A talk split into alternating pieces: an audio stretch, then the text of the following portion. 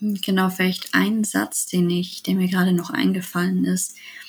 Es gibt so viele Heilige, wie es Menschen gibt. Und jeder von uns ist dazu gerufen, heilig zu werden, auf seine ganz eigene Art und Weise. Und das heißt dabei aber nicht, dass man seine Identität irgendwo verliert und jemand ganz anders werden muss, sondern heilig zu sein bedeutet, die beste Version von sich selbst zu werden, um so zu werden, wie Gott uns sieht. Spiritualität 9.0 mit Klaus Geißendörfer. Herzlich willkommen zu meinem Podcast Spiritualität 9.0.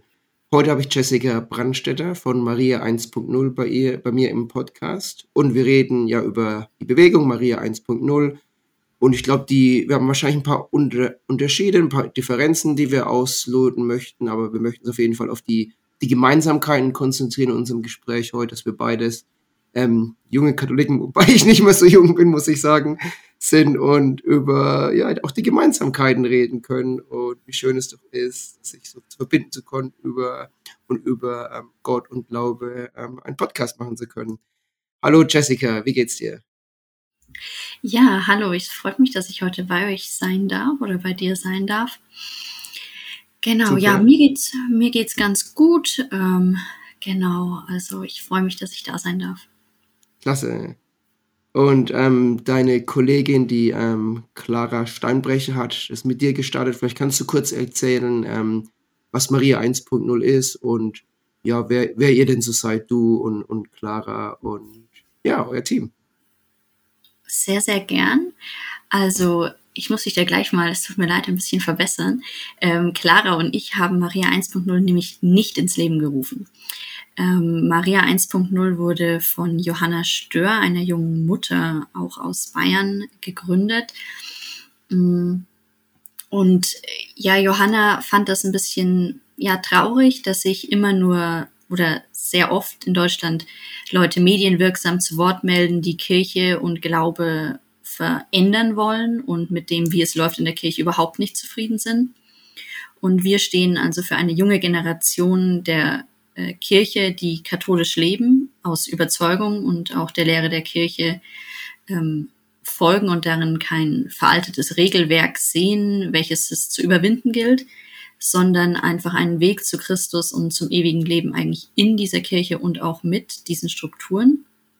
Genau, und äh, diesen, diese Freude, die wir auch am katholischen Glauben haben, wollen wir mit so vielen Menschen wie möglich teilen. Genau.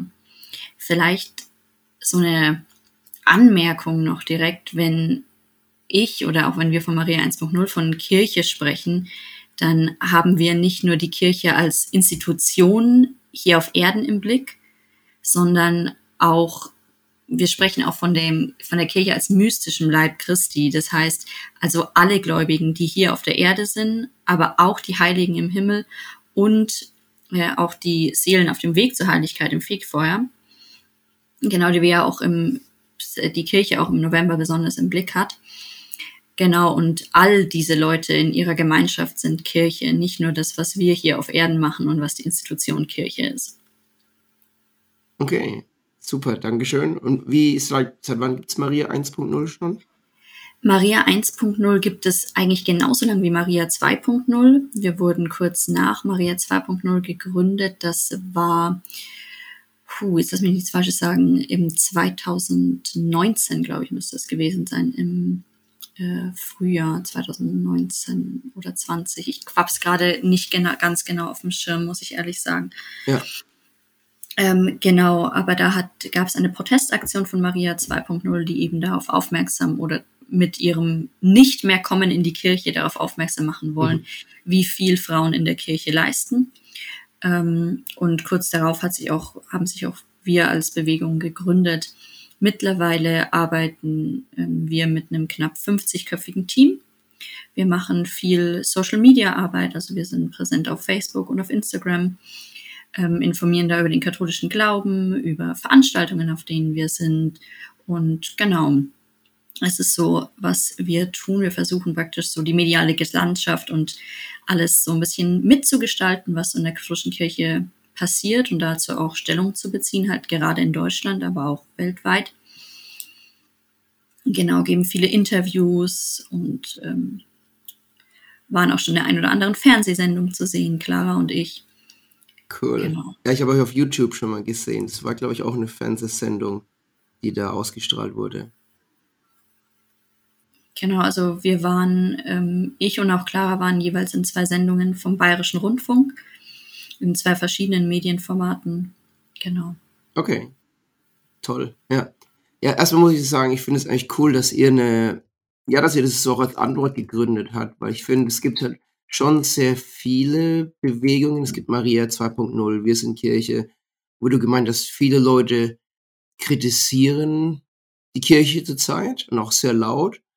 Und ich finde es erstmal schön zu sagen, zu sehen auch, dass jemand sagt, nee, wir finden das gut und wir stehen, wir stehen hinter der Kirche und äh, wir sind, wir sind bibeltreu. Nicht alles, nicht alles ist schlecht das finde ich erstmal sehr, sehr, sehr wichtig. Und auch von meinem Podcast her möchte ich ähm, natürlich auch mit dir und mit, mit euch darüber reden und ähm, ja, euch dann auch diese Plattform geben, zu sagen, ja, ich und speziell meine Zuhörer möchten wahrscheinlich eure, eure Meinung zu verschiedenen ähm, christlichen, katholischen und, und kirchlichen Themen hören. Von daher erstmal, ja, super. Und ich glaube, so die, die, die Frage dazu wäre auch, dann fühlt ihr euch manchmal so, oder so eine persönliche Frage, fühlt sich manchmal so ein bisschen naja, einsam, alleine oder auch angegriffen, weil ich habe schon so das Gefühl, dass viele Leute, die ich jetzt so online sehe, auf Instagram, auf Facebook, jetzt Viola Kohlberg war mal bei mir, Mia kenne ich jetzt glaub ich persönlich nicht so, aber dass die euch jetzt angreifen, glaube ich nicht, aber fühlt sich so ein bisschen manchmal ausgegrenzt oder in der Minderheit oder wie, wie persönlich geht's, geht's dir denn da? Hm, das ist eine, ist eine gute Frage. Also das kommt immer ganz drauf an, was für eine Person man ähm, gegenüber hat. Also es kam durchaus schon vor, also dass wir persönlich angegriffen wurden, auch wirklich aktiv. Ähm, und ähm, das ist natürlich sehr, sehr unangenehm auch. Ja. Aber die meisten Leute, mit denen wir sprechen, sind zumindest, sage ich mal, auf einer persönlichen Ebene freundlich. Die, es teilt nicht jeder unsere Meinung und das muss auch gar nicht sein. Ja. Ähm, aber es ist es ist schwierig. Also womit ich relativ gut umgehen kann, ist das, was auf Social Media passiert, weil da halte ich mich, also ich halte mich zurück bei dem, dass ich Kommentare lese oder sonstiges, weil gerade im Internet ist es auch häufig so, dass Leute, ich würde mal sagen, einfach schneller reagieren und schneller auch Dinge ja. schreiben und gar nicht mehr darüber nachdenken, dass ja, was sie über eine andere Person auch damit aussagen. Da haben wir schon das ein oder andere abbekommen, sage ich jetzt mal. Ähm, aber ich meine, Christus hat uns ja auch nicht versprochen, dass es einfach wird. also ja. äh, dementsprechend bringt mich das jetzt nicht davon, bringt es mich jetzt nicht auf die Idee, dass ich irgendwie auf einem, auf einem falschen Weg wäre. Mhm. Denn ja, also für mich ist es einfach äh, wichtig, dass das, was ich als ja wahr an der katholischen Kirche erkannt habe. Also man muss dafür zu vielleicht wissen, dass ich nicht, ähm, also ich bin bei Geburt getauft, aber bin nicht in einem katholischen Elternhaus groß geworden. Also ich bin nicht mit dem Glauben aufgewachsen, sondern ich habe als ähm, Erwachsene mit Anfang meines Studiums eigentlich zurückgefunden zur Kirche und mich aktiv damit auseinandergesetzt, was wirklich Kirche ähm, ist und was katholisch sein eigentlich bedeutet. Und darauf bin ich, ja, da bin ich mit der Beschäftigung bin ich dorthin gekommen, wo ich jetzt bin. Hm, deswegen glaube ich, dass ja, das einfach natürlich hat man unterschiedliche Meinungen, aber man muss immer irgendwo das noch bewahren, dass man einfach miteinander sprechen kann und Differenzen auch da ja ausdiskutieren kann. Aber man muss auch Absolut, gewillt sein, ja. die Position des anderen stehen zu lassen. Speziell in so einem in so einem christlichen Bereich. Ich meine, wir jeder, ich glaube, die meisten, die auf euren Post kommentieren, werden hier irgendwie katholisch-christlich angehaucht sein. Wenn man zum Beispiel mal irgendwie, keine Ahnung, das Extrembeispiel die, die Politik, so Trump oder AfD nimmt, dass es da mal ein bisschen härter zur Sache geht, ist es ja fast schon zu erwarten. dass die sich gegenseitig anblöken, ist jetzt nicht irgendwie überraschend. Was ich halt echt schade, schade finde, wenn man sagt, jemand nennt sich oder schimpft sich Christ und respektiert dann nicht jemanden, der eine eine Meinung hat. Es ist so, dass, dass es einfach ist, einfach Leuten seine Meinung zu respektieren und zu sagen, okay, ich stimme dir vielleicht nicht zu, aber das heißt, ich bleibe trotzdem professionell und, und menschlich und christlich auf der Ebene, dass wir unsere ähm, Differenzen besprechen, aber nicht irgendjemanden zu, persönlich zu beleiden. Und es tut mir wirklich leid zu hören, muss ich echt ganz ehrlich sagen. Ich finde es schade zu sehen. Das war jetzt keine Frage, das war jetzt so ein Statement, merke ich gerade. ähm, ja, dann, dann gehen wir mal weiter von da. Du, also ihr habt gemeint, ihr seid 50 Leute, was ich eigentlich auch cool finde, dass ihr dann ja ein richtiges, schönes Team aufgebaut habt. Ihr macht Social Media Posts. Ähm, dann, ja, wir können vielleicht mal ein bisschen noch zurückgehen. Wann hast du denn so, äh, wann bist du denn Teil ähm, von Maria 1.0 geworden? Seit wann bist du dabei?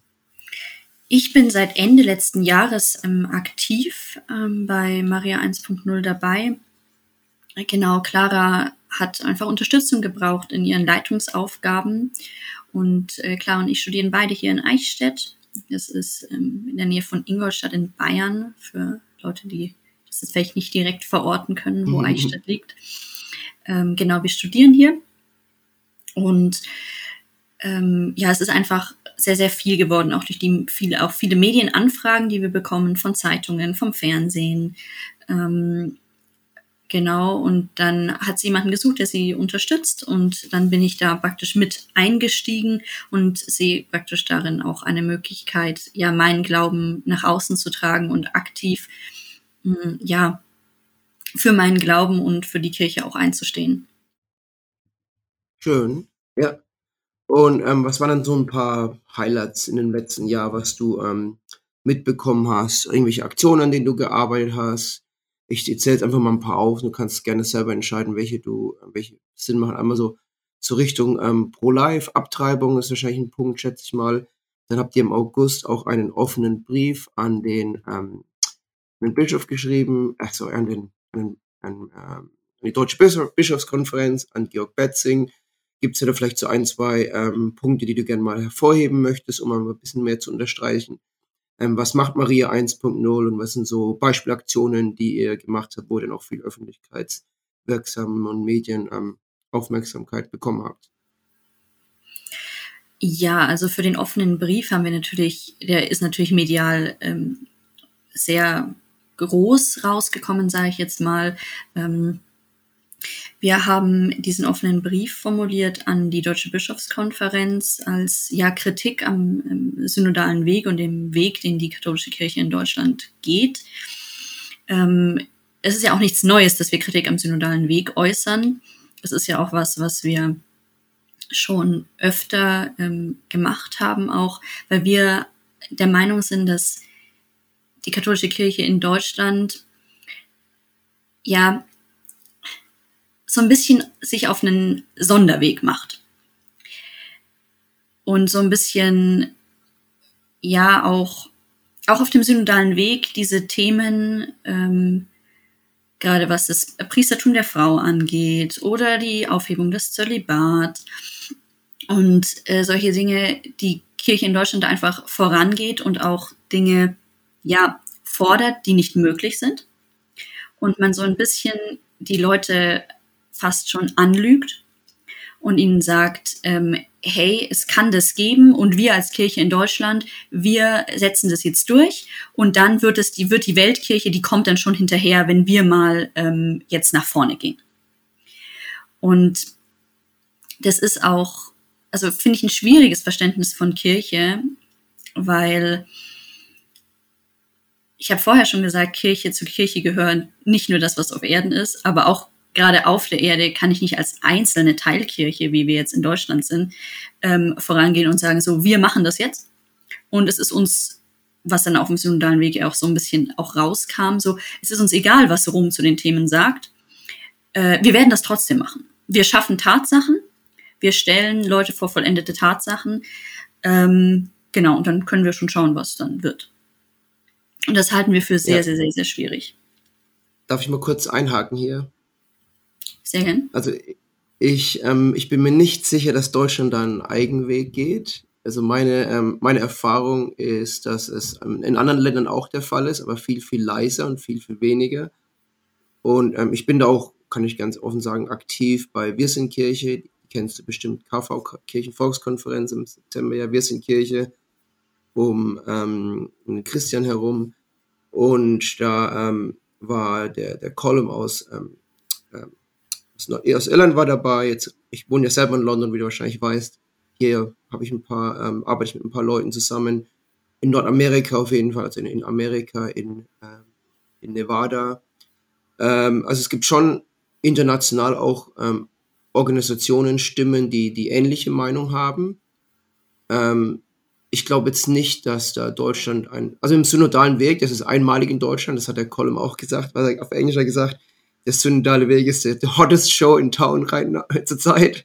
Also das ist, ist wo am meisten abgeht, aber es stimmt viel, da kann ich, da bin ich mir absolut sicher, dass viele Katholiken weltweit, speziell in der, in der westlichen Welt, in der entwickelten Welt, die Einsicht, die Aus, die, die Sicht vom synodalen Weg und von Deutschland teilen. Ähm, wie siehst du das? Oder was ist, was wäre deine, deine Antwort dazu? Hm, naja, vielleicht die einfachste Antwort dazu ist, ähm, selbst wenn es die Mehrheit ist, Mehrheit schafft nicht Wahrheit. Und okay. das, was wir oder was die katholische Kirche von sich aus sagt, ist, dass sie Wahrheit hat.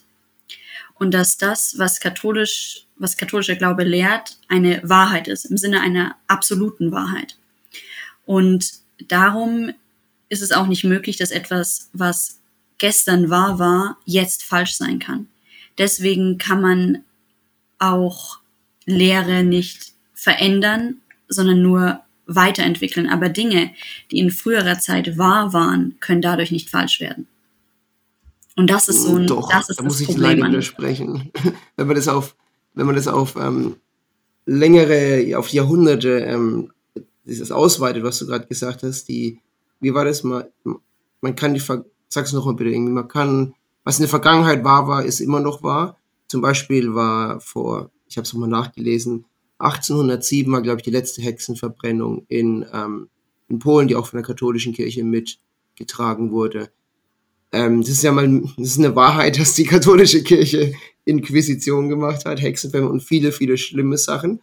Und es ist auch eine Wahrheit, dass wir das heute Gott sei Dank nicht mehr machen. Also ich glaube schon, dass sich Wahrheiten komplett verändern, dass die Tatsache, dass die Erde flach ist. Da gibt es viele, viele Dinge, wo die katholische Kirche in der Vergangenheit felsenfest die Wahrheit behauptet hat und heute ist diese Wahrheit anders. Ähm, also da, muss ich, da muss ich dir jetzt widersprechen. Ähm, okay, gerne. Das sind Dinge, also da ist auch in der Geschichte viel, gerade was Hexenverbrennung und auch diese Sache mit der flachen Erde angeht, äh, gibt es da viele, ja auch viel Unwissen. Also zum Beispiel ist im Vergleich zu den evangelischen Kirchen hat die katholische Kirche wesentlich weniger Hexenverbrennung betrieben. Auch die Inquisition in Spanien war nicht äh, unbedingt äh, so kirchlich, sondern auch sehr weltlich finanziert.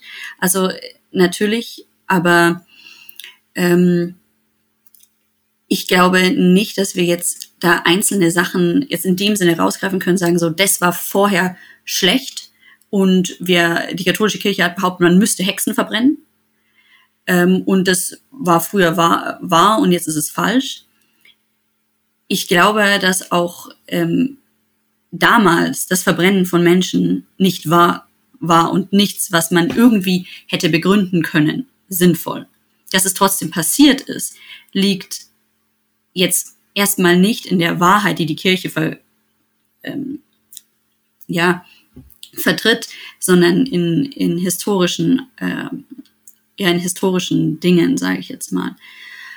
Ähm, auch diese Geschichte, dass Galileo Galilei ähm, von der Kirche unterdrückt worden ist, ähm, ist leider erst paar hundert Jahre nach den Geschehnissen überhaupt aufgekommen. Also das Problem, was ähm, die Kirche mit Galilei hatte, war nicht, dass er gesagt hat, die Erde ist rund ähm, und die Kirche überzeugt werden und ihn unterdrücken wollte, sondern da gab es ganz andere Probleme die Kirche hat ja auch ähm, Kopernikus und andere, auch die Forschung, auch gerade im Mittelalter ex extrem unterstützt.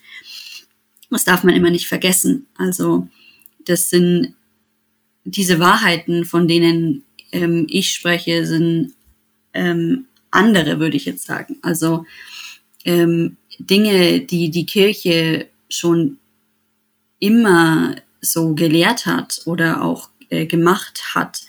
Dieses gerade die Hexenverbrennung, das ist ja jetzt nicht was, was wir seit der Urkirche machen ähm, und dann irgendwann erkannt haben, so ja, das ist irgendwie schlecht, äh, sondern das ist was, was im Mittelalter auch erst aufgekommen ist und dann wieder verschwunden ist. Also praktisch nichts, was in sich wahr ist. Ich weiß nicht, ob das, Ja. ob das Sinn Ja, da macht. stimme ich dir voll und ganz zu. Und ja, das macht hundertprozentig Sinn und ich stimme dir, stimme dir auch da voll und ganz zu, dass es, ähm, das ist was, was, was ist was, naja, man sagt im Mittelalter auch, auf Englisch sagt man zum Beispiel Dark Ages, dass es schon ganz schön düster im Mittelalter war und ganz schön krass zuging. Und ja, Hexenverbrennung, Inquisition, Kreuzzüge waren halt eine von diesen Dingen, die ähm, sicherlich weltlich bedingt waren, aber die katholische Kirche hat schon ganz schön mitgemacht, meiner Meinung nach. Ja, genau. Aber wir sehen, gerade wenn wir aufs Mittelalter blicken, sehen wir immer das ganze Böse, was die Kirche tut. Also ähm, Kreuzzüge, die schlecht sind, Menschen, die, die getötet werden, Hexen, die verbrannt werden. Aber wir dürfen nicht, auch nicht vergessen, das ganze Gute, was die Kirche da geleistet hat. Also zum Beispiel auch das ganze Wissen, was aus der Antike überliefert worden ist durch die Kirche. Ähm, auch wenn der Kirche gerne mal vorgeworfen wird, sie hätte Wissen unterdrückt, ist eigentlich das Gegenteil der Fall. Die Kirche hat Wissen bewahrt. Ähm, die im, im Mittelalter waren Klöster die einzigen Möglichkeiten überhaupt, Bücher zu produzieren und auch Schriften weiterzuerhalten. Hätten wir die Kirche im Mittelalter nicht gehabt, hätten wir ganz viele antike Schriften und Dinge überhaupt nicht mehr. Und auch die Mönche im Mittelalter haben sich viel befasst mit antiker Philosophie und ähm, anderen Dingen. Also das ist immer, man greift im Retrospektiv immer gern diese negativen Aspekte raus und beleuchtet sie sehr stark, auch vielleicht, weil man, weil die Kirche gerade auch wieder sehr in Kritik steht und vergisst aber häufig auch das Gute, was die Kirche auch geleistet hat. Ja. Ich, versuche halt als, ähm, als Podcast-Host ähm, neutral zu sein, was ich sicher nicht, nicht bin, weil ich natürlich auch eine Meinung habe, wie, wie jeder Mensch und, äh, und mein, ja, aber ich, vers ich stimme dir zu, dass die, wir werden nie so weit in unserem Fortschritt, wir werden so viel Wissen verlieren von den Römern, von, ja, was die Römer schon alles wussten und die Griechen, das waren echt sehr belehrte Völker und die, und wirklich, wie du gemeint hast, nur durch die, die Kirche, die Klöster, wurde das überliefert, wurde das abgeschrieben, wurde das auf ähm, von Lateinisch, von Griechisch auf Lateinisch ersetzt, übersetzt, irgendwann dann auch mal ähm, auf Deutsch später. Und da hat die Kirche schon mitgeholfen, viel zu bewahren. Das zweite ist Forschung, bin ich mir auch absolut sicher, dass die Kirche da viel mitgetragen hat, dass es auch ja, wissenschaftlich bewiesen ist, was die Kirche an Universitäten hat, zum Thema Psychologie, Pädago Pädagogik. Ähm, da ist schon sehr, sehr viel von der Kirche. Schulen, Gutes getan wurde, Armen geholfen wurden, bin ich mir absolut sicher. Und ich, ich finde es auch schlimm, wenn irgendwie Leute sagen, oh, ich gehe nicht in die Kirche, weil die Kirche vor 100, 200 Jahren die Kreuzzüge, das vor 300 Jahren die Kreuzzüge gemacht hat. Ich finde es einfach so ein idiotisches Argument, wenn man sagt, ja, ich gehe nicht in die katholische Kirche, weil. Dann denke ich mir nur, naja, gibst du auch deinen deutschen Pass auf? Weißt du, was Deutschland vor 70 Jahren gemacht hat? War auch furchtbar. Und ähm, nein, ich bin trotzdem noch Deutscher und ich habe meinen deutschen Pass und ich bin trotzdem noch Katholike, egal ähm, was in der Vergangenheit passiert ist. Aber auf der anderen Seite versuche ich halt auch objektiv zu sehen, dass die Kirche Wahrheiten vertreten hat, wo ich mir schon ziemlich sicher bin mit, mit Inquisitionen, mit Kreuzzügen, mit Hexenverbrennen, mit, ja, und die, die haben es auch nicht besser gewusst. Es ist auch nicht irgendwie so, so Kritik zu sagen, oh, die waren so dumm. Nein, die waren halt in diesem 16., 17. Jahrhundert hatten die Leute diesen Bildungsstand, diese Erfahrung. Im Kontext der Zeit waren die wahrscheinlich die erfahrensten, die klügsten, die besten, die menschlichsten, eine der Leute, die am meisten mit Nächstenliebe und Mitliebe und Menschenliebe hatten. Aber trotzdem haben sie wirklich konkrete, absolute Wahrheiten vertreten, die heute überhaupt nicht mehr stimmen. Und in diesem gleichen Zug denke ich auch manchmal Wahrheiten, die heute vertreten werden. Wer weiß, ob die in 200, 300 Jahren noch so stimmen, ob vielleicht auch mal irgendwann die katholische Kirche sagt, nee, ähm, Themen wie, keine Ahnung, was jetzt auch reden, Zölibat, Frauenordination, dass es in 200, 300 Jahren sich komplett verändert und dass dann Leute zurückblicken so auf 2022, das ist dann so, so 2122 auf 2022 zurückblicken und sagen, ach, ihr wart so zurück ähm, in der zurückgeblieben in der katholischen Kirche in diesem Jahr, dass ihr immer noch ähm, nicht Gleichberechtigung von Frauen, immer noch keine Demokratie in der Kirche zugelassen habt. Ach, 100 Jahre später ist es so Normalität und der Papst lacht darüber in 100 Jahren. So ähm, stelle ich mir das halt ganz ein bisschen vor, ähm, Jessica. Also ich kann mir aus unserem heutigen Standpunkt sehr gut vorstellen, warum du dir das so vorstellen kannst. ähm, ich würde zu einigen Themen, also auch bei einigen Themen würde ich sagen, ja, da kann sich was ändern. Ähm, es gibt aber auch andere Themen, da kann sich nichts ändern. Und jetzt zum Beispiel gerade der letzte Teil mit der Demokratie in der Kirche. Die Kirche ist einfach nicht so verfasst. Deshalb kann es auch keine, die Kirche ist einfach keine Demokratie. Und das wird sie auch nie sein. Weil es dem Wesen der Kirche widerspricht. Also, die Kirche hat Christus als Haupt. Und Christus hat die Kirche ähm, eingesetzt, sagen wir, ähm, praktisch ins, ins Leben gerufen. Und auch ähm, hier auf Erden ist eigentlich Christus das Haupt der Kirche, vertreten in menschlicher Form durch den Papst.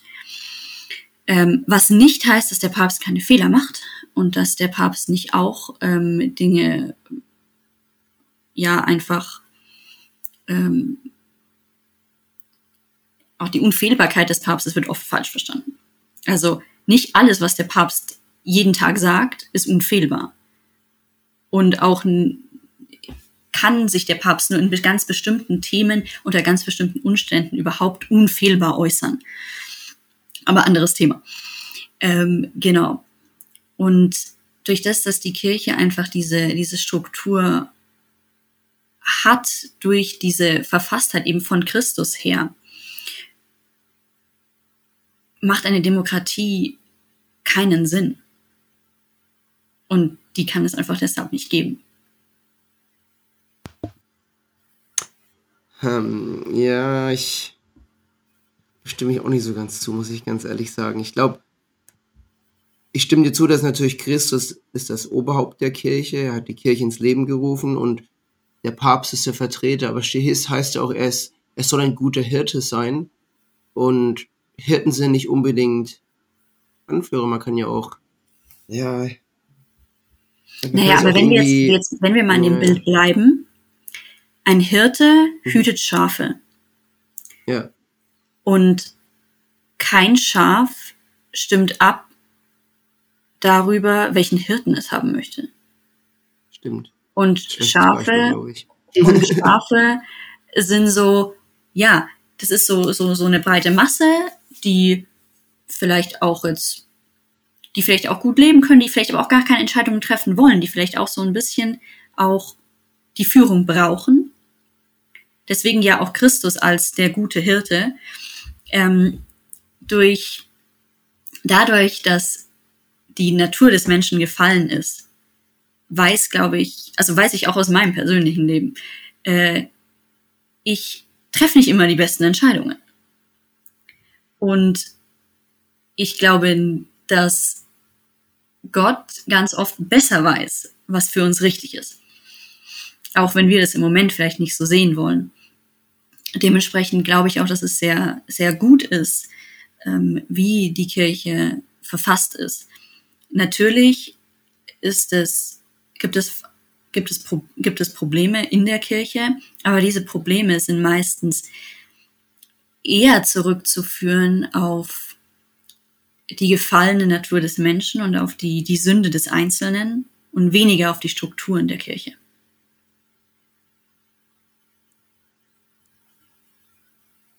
Ähm, du hast, ja, ich glaube, das ist mit das war ein schlechtes Beispiel, was ich gebracht habe. Das ist mir selber auch gerade aufgefallen. Ähm, sag, mal, du, du hast gerade gemeint, es ist die Natur des Menschen, und nicht unbedingt die, die Struktur der Kirche. Ähm, ja, gen genau, was du jetzt auch gerade noch so ein bisschen gemeint hast, dass die Menschen ähm, Führung brauchen. absolut nicht jeder Mensch. Es gibt Menschen, die einfach so viele Fragen stellen und ich glaube, da können vielleicht auch so Menschen wie du und ich dazu, die, die aktiv sind, die, hey, wir haben Fragen, wie geht es und wir möchten uns einsetzen und aktiv mitarbeiten an unserem Glauben. Und es gibt Menschen, die, wie du meinst, einfach eher Schafe sind und geführt werden möchten. Und ja, genau, das, das stimmt. Aber ähm, wo, wo man am Anfang Demokratie, genau, zum Thema Demokratie. Ich glaube schon, dass Leute irgendwie mitentscheiden sollten, wer ein guter Vertreter für sie ist, welche, welche ähm, zum Beispiel auf dem Priester, auf dem Diözesan-Level, Priester, Bischofslevel, fände ich schon, dass das ähm, einfach ein moderner Repräsentation wäre. Und ich glaube, Leute vor Ort in der Gemeinde wissen besser, was gut für sie ist, als der Papst einfach so weit weg ist. Naja, aber der Papst trifft ja auch nicht die Entscheidungen. Also der Papst delegiert ja ähm, wieder an, an die Bischöfe und die Bischöfe an die Priester. Und auch mit, dem, mit einem Priester kann man sprechen, ohne dass man einen Priester gewählt hat. Also die Sache ist der Priester, natürlich auch die Bischöfe sollten Hirten sein für die Gläubigen. Und es ist ein Problem, wenn ich vor Ort Gläubige habe und der Priester geht überhaupt nicht auf diese Gläubigen ein. Das ist immer ein Problem, und zwar egal, wo man ist. Ich frage mich so, ob wir nicht vielleicht, du hast es gerade auch angesprochen, es ist, es ist eine moderne Sicht ob wir Demokratie in der Kirche wirklich wollen oder viele Leute Demokratie in der Kirche wollen, weil sie glauben, dass es besser ist, oder ob sie Demokratie der Demokratie willen wollen, weil wir in einer Demokratie leben und deshalb die Kirche auch so sein muss. Ob man prinzipiell davon ausgeht, dass die Demokratie per se eine überlegenere ja, Form ist. Das kann man, ich weiß nicht, ob man grundsätzlich sagen kann, dass die, dass eine demokratische Struktur immer grundsätzlich besser ist als eine jetzt für die besonders auch für die Kirche als eine hierarchische Struktur. Ja, also ich, ich arbeite im Bereich so Change Management, Organisationsmanagement und, und wir schauen uns diese Sachen auch an beruflich. Und Demokratie macht nicht immer Sinn, wenn es um wichtige, schnelle Entscheidungen geht, dann kannst du es nicht demokratisch abstimmen. Wenn es irgendwie Krieg in der Ukraine ausbricht und man muss schnell antworten, muss man, ähm, braucht man einen, einen Kanzler, jemanden, der schnell eine Entscheidung treffen kann im Sinne, im Wohle des Volkes. Man kann nicht irgendwie erstmal zwei Wochen warten und abstimmen, bis diese wichtige Entscheidungen schnell gefällt werden. Also Demokratie ist nicht immer ähm, hilfreich, aber einfach mal ein konkretes Beispiel. Wenn ich jetzt zum Beispiel den den ähm, Worky im Bistum, Bistum Köln mir anschaue. Ich glaube, der hat einfach so viel verzapft mittlerweile, so viele Sachen gemacht, wo er, das, eine PR-Agency angestellt hat, um irgendwelche Nachrichten nach außen zu verbessern und, und sein Image aufzupolieren, was der alles gemacht hat. Wenn wir in der Demo, ich bin mir so sicher, dass irgendwie 95 Prozent aller Kölner Katholiken den ablehnen mittlerweile. Und wenn wir in einer demokratischen ähm, Natur leben würden, wäre er schon längst abgewählt und es würde einen Vertreter in Köln geben, der mehr den Kölnern entspricht und der, glaube ich, auch ähm, bessere Position für das Amt ist. Und ja, genau, so konkretes Beispiel. Wie, wie siehst du das? Ich würde dich als erstes fragen, was hat wirklich sich wirklich zu Schulden kommen lassen? Denn ich glaube, die Antwort ist nichts. Und das ist ein großes Problem, weil ihm wurde nichts nachgewiesen. Das Einzige, was er hat, ist eine schlechte PR. Und ich glaube auch, dass es in Deutschland Bischöfe gibt, die eine gute PR haben, aber wesentlich mehr Dreck am Stecken. Und es kann, und das ist halt was, wenn man ein demokratisches, demokratisch verfasstes System hat, dann geht es um Äußerlichkeiten. Es geht darum, wie gebe ich mich und es geht nicht mehr per se darum, wie geeignet bin ich dafür. Weil grundsätzlich können Menschen auch jemanden wählen, den sie vielleicht gut finden, der aber für das Amt in dem Sinne nicht geeignet ist. Dementsprechend finde ich es grundsätzlich schwierig, zu sagen, hey, nur weil uns die Person nicht gefällt, wollen wir sie abwählen. Denn was die, was die kirchlichen Entscheidungen trifft, äh, trifft Wölki jetzt aus der momentanen kirchlichen Lage und der Weltkirche gesehen ähm, Entscheidungen, die eigentlich der Kirche entsprechen und ihrer aktuellen Verfasstheit. Ah, ja, ich glaube nicht, dass Demokratie nicht nur auf Äußerlichkeiten besteht. Ich glaube, Demokratie ist im ersten Sinne ein Kontrollmechanismus, dass man Leute, die an der Spitze sind, ähm, kontrollieren kann und auch abwählen kann oder nicht wiederwählen, wenn sie nicht das machen, was sie gewählt werden. Ja, da ist aber wieder das Problem, dass wir an in der, in der katholischen Kirche an absolute Wahrheiten glauben. Also dementsprechend ist eigentlich der Grund nicht so da, jemanden in dem Sinne abzuwählen, weil er etwas gemacht hat, was uns nicht gefällt. Es kann durchaus sein, dass den Gläubigen etwas nicht gefällt, was aber trotzdem wahr ist.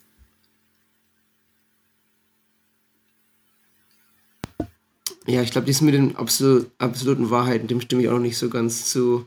Wie gesagt, ich fand, ich bin immer noch der Meinung, dass die Kirche vor hunderten von Jahren Wahrheiten hatten, die früher absolute Wahrheiten waren, die mittlerweile von der katholischen Kirche komplett ja, umgedreht werden, weil es einfach sein muss, weil sich die Kirche verändert hat, wie, wie, ich, wie ich gemeint habe, die ähm, Hexenverbrennung, Kreuzzüge, diese ganzen Themen, ähm, wie Adolf Hitler im Zweiten Weltkrieg unterstützt wurde von der Kirche finanziell. Da gab es so viele Wahrheiten, die früher wahr waren und heute nicht mehr wahr sind. Ähm, von daher, ich glaube, ist so die, die Grundprämisse von mir. Ich, ich stimme der Grundprämisse nicht bei dass es absolute Wahrheiten gibt und dass die katholische Kirche die absolute Wahrheit hat. Ich glaube, sie hat die relative Wahrheit in der, in, im Kontext der Zeit und die war vor 400 Jahren relativ die Wahrheit und es ist heute im, im naja, es ist heute die, die Wahrheit von meiner Meinung nach von so 50, 60, 80 Jahren, je nachdem halt wie alt das Management-Team ist, der, der katholischen Kirche. Es ist so, ich denke, das hat so irgendwie so 50 Jahre hinterherhängen mit ihren absoluten Wahrheiten. Okay, aber das ist so ein. Es ist so ein bisschen schwierig, weil wenn wir keine absoluten Wahrheiten haben oder nicht sagen können, dass etwas wirklich wahr ist oder gut ist, und wir keine Unterscheidung machen können, sondern sich jeder seine eigene Wahrheit sucht dann kommen wir ganz schnell in Probleme. Okay, dann korrigiere ich mich. Es gibt absolute Wahrheiten. Next, was die, die, die drei christlichen Werte? Hoffnung, Liebe. Was ist Hoffnung? Treue, Glaube, Hoffnung, Liebe. Dankeschön. Glaube, Hoffnung, Liebe, genau. Diese Sachen sind immer wahr. Wir müssen einander lieben, wir müssen Nächstenliebe machen. Ähm, Hoffnung, Hoffnung, dass es ein, ja, dass es, dass es gut wird. Wir glauben an Gott diese ganzen Werte werden immer, immer treu wahr sein. Ich glaube, da stimmen wir so hundertprozentig, stimmen wir da ein, dass wir da, wie wir vorhin ganz am Anfang über Social Media und Trolls geredet haben, es ist einfach kein Zeichen der Nächstenliebe, wenn du jemanden persönlich angreifst, auch wenn du nicht deine, die gleiche Meinung hast. Diese Werte, das sind absolute Wahrheiten, die, wie du gemeint hast, wie Jesus Christus noch auf Erden waren und ganz am Anfang der Kirche waren diese Wahrheiten und die waren immer, diese Wahrheiten waren immer wahr wie die einzelnen Personen, und da glaube ich auch nicht, dass, dass der Papst also komplett unfehlbar ist, wie der Papst im 6. Jahrhundert die Bibel und die, das Gott, äh, ja, Jesus Christus seine Handlungen interpretiert und im 14. Jahrhundert ist sehr anders. Und ich glaube nicht, dass das, ich glaube, das sind Interpretationen von Menschen und nicht von Gott. Und deshalb auch nicht keine absoluten Wahrheiten. Da haben wir jetzt zwei Probleme. Also A, sind Päpste nicht in dem, was sie, nicht alles, was Päpste sagen oder schreiben oder tun, ist unfehlbar. Sie können unfehlbare Entscheidungen treffen in ganz spezifischer Auslegung. Ich studiere keine Theologie, ähm, da musst du den Theologen fragen, wie das genau ist mit der Unfehlbarkeit des Papstes. Mm. Aber ich würde grundsätzlich schon sagen, dass wenn öffentliche Aussagen, gerade, gerade die Kon Dokumente der Konzilien oder auch ähm, ja, da wo die Kirche Entscheidungen trifft, dort auch Wahrheiten verkündet werden. Denn wir glauben daran, dass die Dinge, diese Verantwortung, die übertragen wurde an von Christus an die Apostel und dann eben auch ihre Nachfolger, die Bischöfe und die Priester, mm, ja auch vom Heiligen Geist inspiriert ist, genau wie die Bibel als Zusammenstellung, äh, die die Urkirche gemacht hat, äh, von Gott inspiriert ist. Also das, diese Texte, die wir dort gesammelt haben, ist inspiriert von Gott. Wir glauben nicht, wie im Koran, dass das von Gott diktiert wurde und deswegen das absolut wahr ist. Ähm, äh, und jedes Wort ähm, äh, ja genauso, genauso von Gott diktiert worden ist. Das glauben wir nicht. Wir glauben daran, dass ähm, die Bibel Gottes Wort, also ja Gottes Wort in, in Menschenwort ist. Aber dementsprechend wirkt auch der Heilige Geist in seiner Kirche und er wirkt, um das, was wahr und gut ist, zu bewahren. Ähm, ja, ich, du hast gemeint, vom Heiligen Geist inspiriert und ich glaube auch, dass Menschen inspiriert sind, aber sie sind inspiriert, aber haben dann trotzdem noch die menschliche Gabe und den menschlichen Geist, um diese Inspiration zu, zu interpretieren und was dann am Schluss dabei rauskommt, ist eine für mich sehr menschliche Wahrheit und nicht die absolute Wahrheit von Gott. Das war, glaube ich, der eine Punkt. Hast du gemeint, das war noch ein zweiter Punkt, den du problematisch sahst dabei. Weißt du das noch? Ja, das war der, der erste Punkt, den ich meinte. Nicht alles, was dein Papst sagt, ist unfehlbar. Aber wie gesagt, ja, genau, äh, mit der Unfehlbarkeit ja. habe ich mich leider nicht bisher so eingehend beschäftigt, dass ich jetzt äh, problemlos äh, ja, alles, alle genau. Fakten parat habe und ich möchte auch nicht, nicht etwas sagen, was der Lehre der Kirche nicht wirklich hundertprozentig entspricht. Ja, ja verstehe ich voll. Ich habe selber auch kein ähm, ähm, Theologie studiert und bewege mich da auch auf, auf dünnem Eis. genaue Papstregeln. Ähm, ja, ich, ich habe genau vorhin hast du noch was Interessantes gesagt zum, zum Thema Wolki. Ähm, ich, du glaubst, dass es gibt Bischöfe, die mehr Dreck am Stecken haben. Ich befürchte mal, du kannst nicht sagen, wer das ist oder wer der. Das würde mich schon mal reizen, muss ich sagen. So ganz unter uns, es hört ja keiner, Jessica. Tja, das ist ein bisschen schwierig in dem Podcast, ne? Ähm, nein, äh, es geht mir, was mir,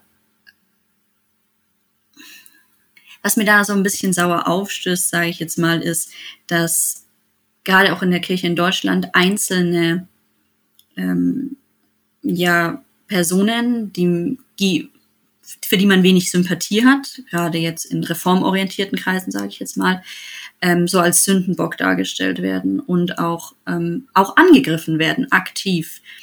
Ähm, auch, äh, dass man dann die Zusammenarbeit, überhaupt das Gespräch verweigert ähm, mit äh, Kardinal Wölki. Das finde ich was, das ist einfach, das ist das entspricht auch nicht mehr der Nächstenliebe. Und das ist was, das ist das, was mich daran stört und weshalb ich ähm, ja das einfach als problematisch sehe. Und man stellt dann im Gegenzug andere ähm, Leute, die vielleicht jetzt, die man jetzt gerade, man idolisiert, äh, ähm, stellt sie als Idole dar, die irgendwo so ein bisschen ja fast schon die Heiligen unserer Zeit sind. Und das finde ich ein bisschen, das ist das, was was ich schwierig finde. Okay, ja. Ähm, dann hast du, glaube ich, am Anfang auch nochmal gemeint, du ist, ich glaube, wie war das? Du, du meintest, es könnten sich ein paar Themen in der Kirche ändern, aber nicht diese Themen. Siehst du denn ein paar, oder würdest du dir denn als, als junge katholische Frau denn noch ein paar Veränderungen in der Kirche wünschen? Oder siehst du irgendwelche Veränderungen, die, ähm, die kommen, unabhängig vom synodalen Weg? Das ist eine gute Frage. Hm. Also die Kirche wird sich verändern, weil sich die Kirche, weil, weil, weil das einfach zur Natur auch des Menschen gehört. Also Dinge verändern sich. Ähm, aber ich glaube nicht, dass sich die Lehre der Kirche verändert. Zumindest in den, in einigen Punkten nicht. Und ich glaube, dass wir eigentlich, dass unsere Probleme auch woanders liegen. Ich glaube nicht, dass unser Hauptproblem in den Strukturen liegt. Ich glaube, dass unser Hauptproblem im Glauben liegt und an dem mangelnden, mangelnden Glauben tatsächlich der Kirche und dass wir eigentlich das, was die Kirche lehrt, wieder mehr verkünden müssen. Wir als Katholiken glauben zum Beispiel auch, dass die, dass der Leib Christi, also die Heilige Kommunion, wirklich echt Leib Christi ist. Also es ist kein Symbol, das ist ähm, kein, ähm, was ist vielleicht mal passiert, aber jetzt nicht mehr, sondern jedes Mal, wenn der Priester die Wandlungsworte spricht, ist Christus wirklich gegenwärtig in Leib und Blut. Und das ist eine, eine zentrale Glaubenswahrheit des katholischen Glaubens.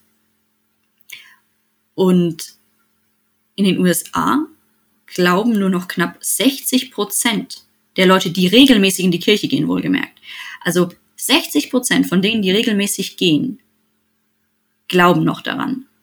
Und das ist ein richtig, das ist, das ist eines unserer großen Probleme, dass viele dieser wirklich zentralen Wahrheiten nicht mehr geglaubt werden, dass Leute nicht mehr glauben, dass Christus wirklich präsent ist in der Eucharistie, ähm, dass Leute glauben, dass es dass alle Menschen in den Himmel kommen.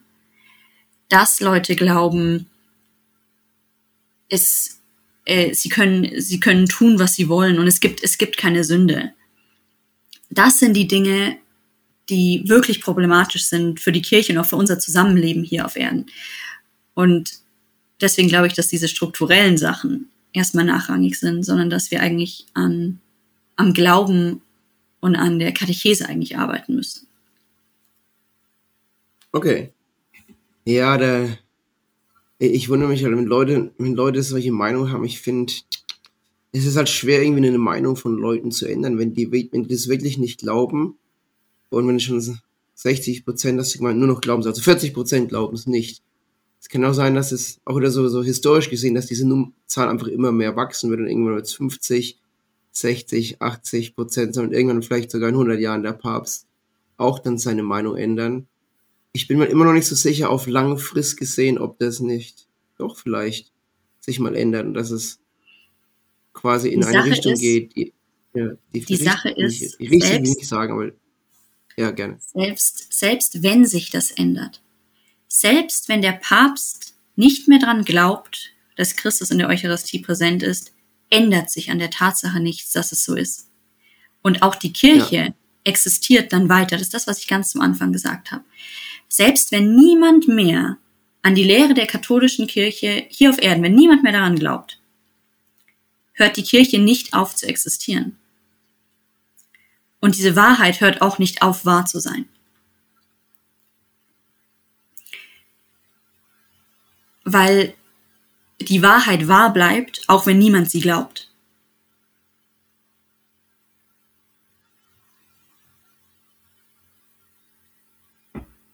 Hm. Fast schon ein bisschen philosophisch. Ich glaube, Wahrheit ist schon abhängig vom,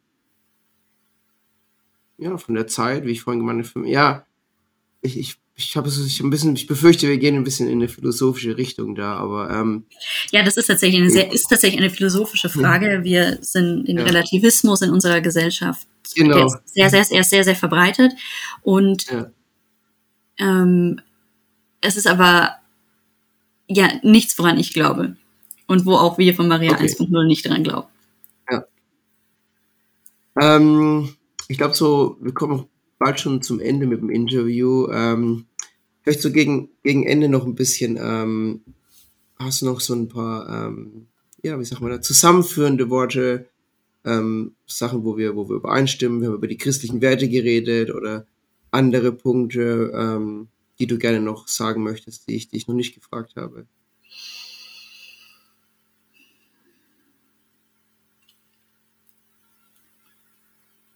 Um vielleicht so ein bisschen anzuknüpfen an den letzten Punkt. Ich glaube, eine Sache, wo wir uns einig sind, ist, dass das Ziel eines jeden Christen eigentlich ist, den Himmel zu erreichen und Gemeinschaft irgendwo mit Gott zu haben. Und ich glaube, das ist ein Ziel, was uns, was uns alle verbindet.